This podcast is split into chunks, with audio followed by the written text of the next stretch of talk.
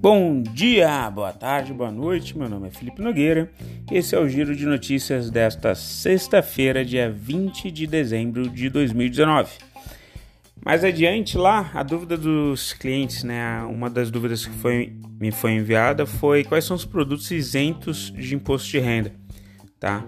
Mais à frente eu vou Estou preparando até um e-book falando sobre imposto de renda. Esse ano, é, para o início do, ano que vem, 2020, a gente vai ter aquele hangout com o Stormer também, falando sobre declaração de imposto de renda. Mas foi perguntado quais são os produtos isentos de imposto de renda. Para agenda, nada de muito significativo. Tá? Notícias do mundo. A Câmara dos Estados Unidos ela aprovou o impeachment do Trump, né? E aí agora a votação ela vai para o Senado, a aprovação ela vai para o Senado. Só que no Senado eles precisariam de cerca de 67 votos, mais ou menos, se eu não me engano. E sendo que o Trump ele tem 65 votos a favor, né, que são da base dele, e a oposição no Senado eles têm minoria, eles só têm cerca de 43 votos. Então, por isso que os analistas dizem que o impeachment de Trump ele não deve passar. Tá? Notícias da Ásia. A China segue com é, informes positivos sobre varejo, produção industrial, né? quer dizer, as medidas lá que eles fizeram de, de também corte das Selics deles, né? das Selics, das taxas deles, é para incentivar a economia e o governo investindo em infraestrutura, parece que isso está gerando alguma reação lá.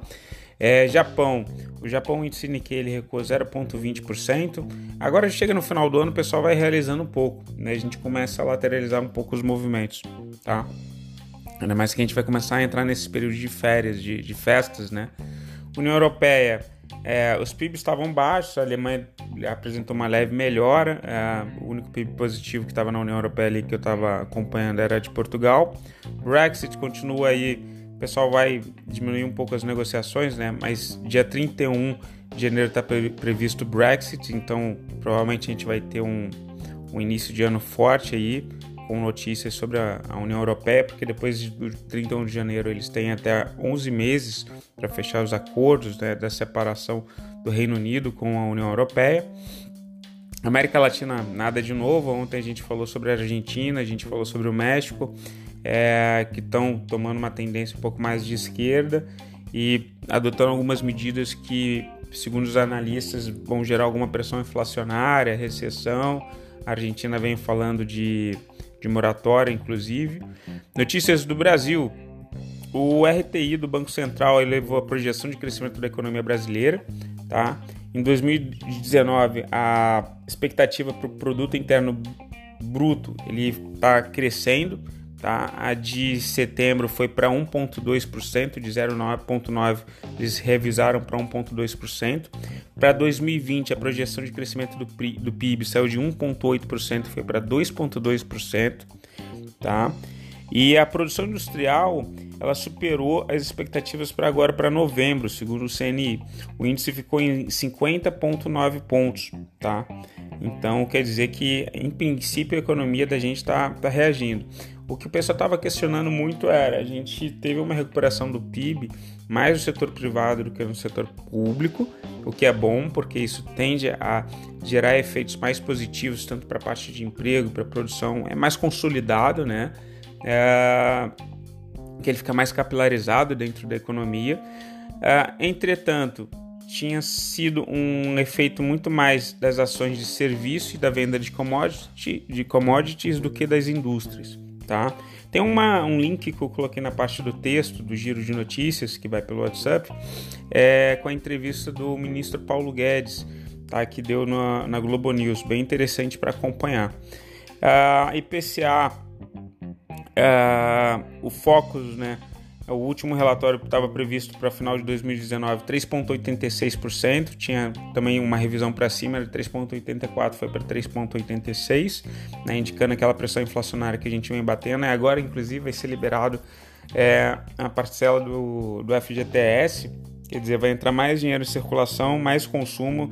A gente vê que algumas empresas, por exemplo, como Natura, né, têm se beneficiado bastante desse cenário de consumo. Né? Selic continua aquele impasse. É, a gente ontem falou que o Bradesco está prevendo uma média né, de 4,40% é, ao ano e eles prevendo já um corte para 4,25%. Né? O Aloa de 2020 prevendo esse 4,40% ao ano é, também. Então, em princípio, a gente vai ter de fato esse, esse corte se a economia não, não decolar de vez, né? Apesar de que a gente vai ver a questão de emprego logo na sequência, o emprego parece que deu uma melhorada. DI, o DI para janeiro de 2021, tá? Ele foi para 4.67 pontos, é uma leve alta. E o DI de 2023 ele avançou também, ele foi para 6.06 pontos percentuais, tá? E num movimento diferente. Geralmente a gente tem uma correlação inversa com a bolsa. Ontem a gente vai ver que a bolsa subiu e o DI também subiu, tá? Emprego. Emprego foi a notícia mais positiva que movimentou a bolsa ontem, junto com a, com a, gente, com a notícia que a gente passou do PIB. É divulgado pelo CNI que está melhorando, mas segundo o CAGED, tá, foram criados 99.232 é, 32 vagas, tá? Foi o melhor resultado desde 2010. A expectativa era de apenas 47.250. Então, assim, vem um resultado muito positivo, tá? Mais que o dobro aí. Bem interessante. A recuperação e geração de empregos. Dólar comercial. O, o dólar teve uma alta de 0,07%, foi a R$ 4,0621 na compra e foi a 4,0628 na venda. Tá? O dólar futuro janeiro de 2020 ele teve um ganho de 0,17% e fechou em R$ 4,0705.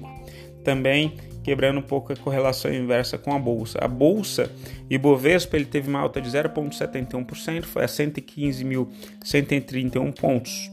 Notícias corporativas. Marfrig.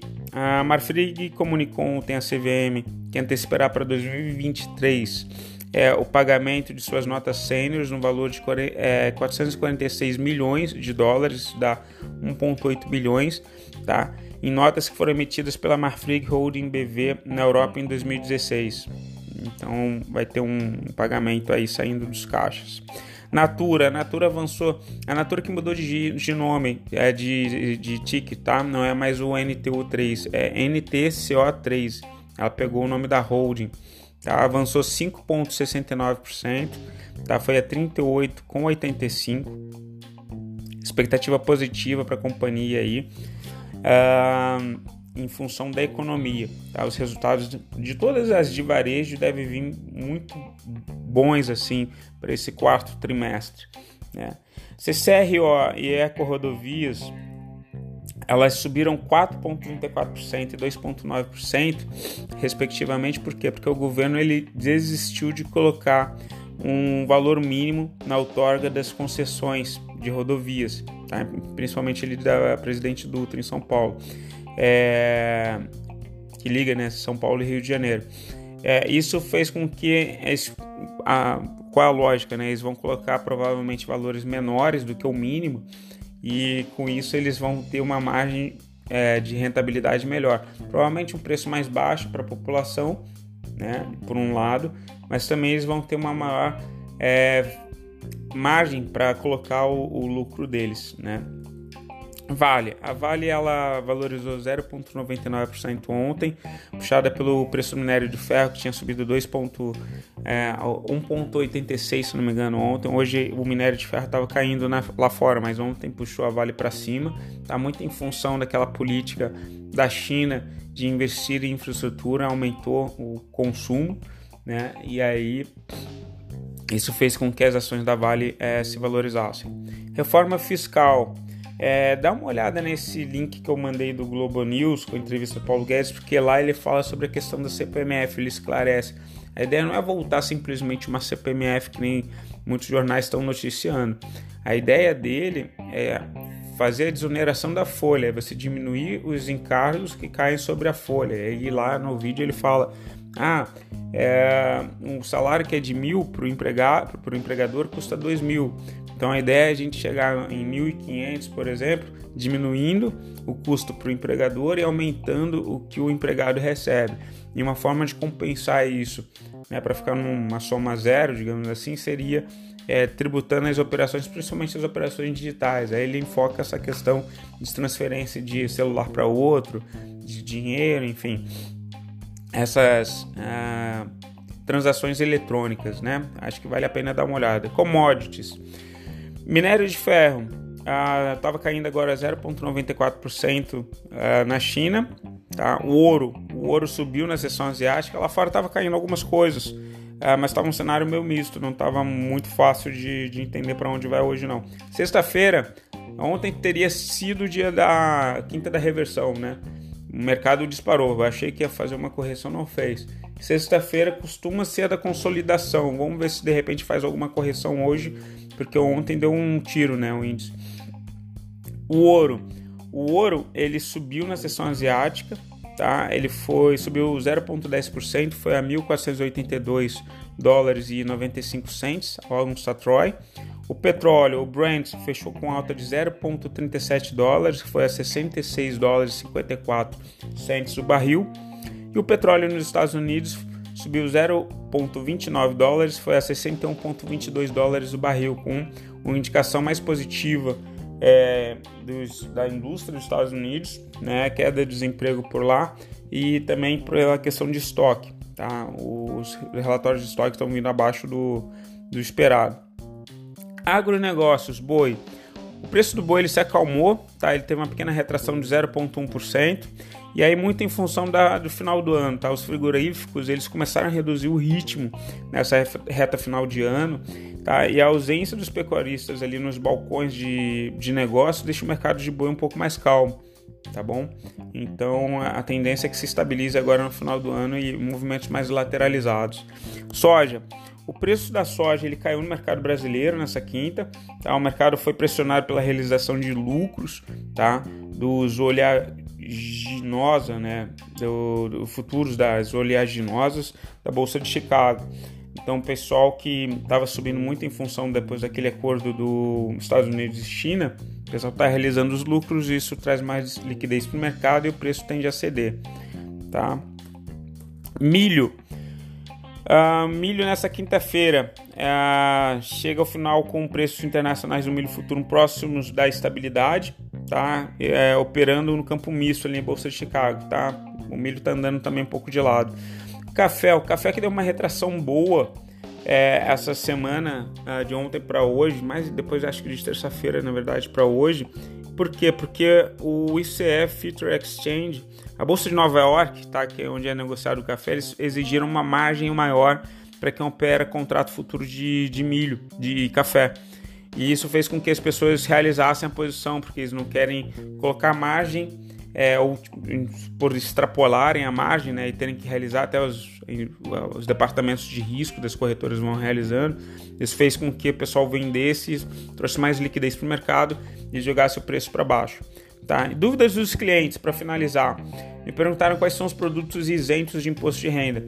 Eu tenho quatro tá, em mente. Ah, o fundo é, imobiliário, que eu gosto bastante, eu sempre mando para vocês. Hoje, inclusive, é o último dia de um deles que eu tenho falado com vocês.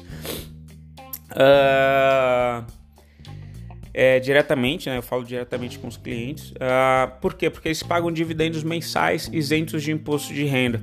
Tá? E geralmente você tem os fundos pagando mais de 8% isento líquido caindo na conta todo mês, né? 8% ao ano né? Você tem percentuais ali vão de 0,5%, 0,7% do valor investido vai caindo ali no na tua conta corrente. Você só vai pagar imposto de renda se você vender a cota com ágio. Você comprou a 100, vai vender a 120. Nesse caso, você tem incidência de 20% do imposto de renda. Não se aplica aquele limitador de 20 mil que a gente tem em ações, tá? De isenção de 20 mil. Você vai incidir um, um imposto de 20% tá? sobre esse lucro. Uh, outros que você tem, você tem a letra de crédito imobiliário, tá? A letra de crédito agrícola, tá? Uh, que são bem interessantes. O banco, por exemplo, emite uma letra de crédito né, é, para captar dinheiro para depois emprestar ali para agricultura ou então para investimentos imobiliários. Também é isento de imposto de renda. É uma forma do governo incentivar esses setores que são fortes no Brasil. A gente não tem uma indústria forte, mas a gente tem a agricultura forte e o emprego está muito relacionado à construção civil. Né? Então, é uma forma de estimular esses setores. E tem também uma, uma outra forma que é, são os fundos de debêntures incentivados. As debêntures incentivadas tá, são debêntures emitidas por empresas que querem se capitalizar junto ao mercado, eles não querem mudar a situação de distribuição societária deles, das ações, então eles emitem tipo um, um, um é uma debênture, é um título de crédito dizendo o seguinte: ó, você me empresta o dinheiro agora, eu vou te pagar com uma taxa de retorno de X%. Né? E aí para setores de incentivo, pra, também para incentivar a industrialização e a agricultura, você tem debêntures que são incentivados, que não tem pagamento de imposto de renda sobre os ganhos para quem empresta o dinheiro para essas empresas. Então também é interessante é, para você que não quer se preocupar em pagar o, o DARF até o último dia útil do mês subsequente né? Que nem a gente tem que fazer com as opções, com as ações, enfim, com as commodities quando a gente opera, tá bom? Pessoal, fico por aqui. Hoje eu tô viajando. Uh, eu acho que eu não vou conseguir uh, mandar o podcast para semana que vem. Eu devo voltar lá pro dia 26, 27. Eu volto com o podcast, que aí eu volto pro escritório, tá bom? Eu vou estar em viagem pelo Rio. Quem tiver pelo Rio, tiver é, sei lá, por lá e quiser me conhecer, entrar em contato, só mandar uma mensagem que eu fico por lá até o dia 25, 26, tá bom? Abraço, cuidem-se, tchau, tchau.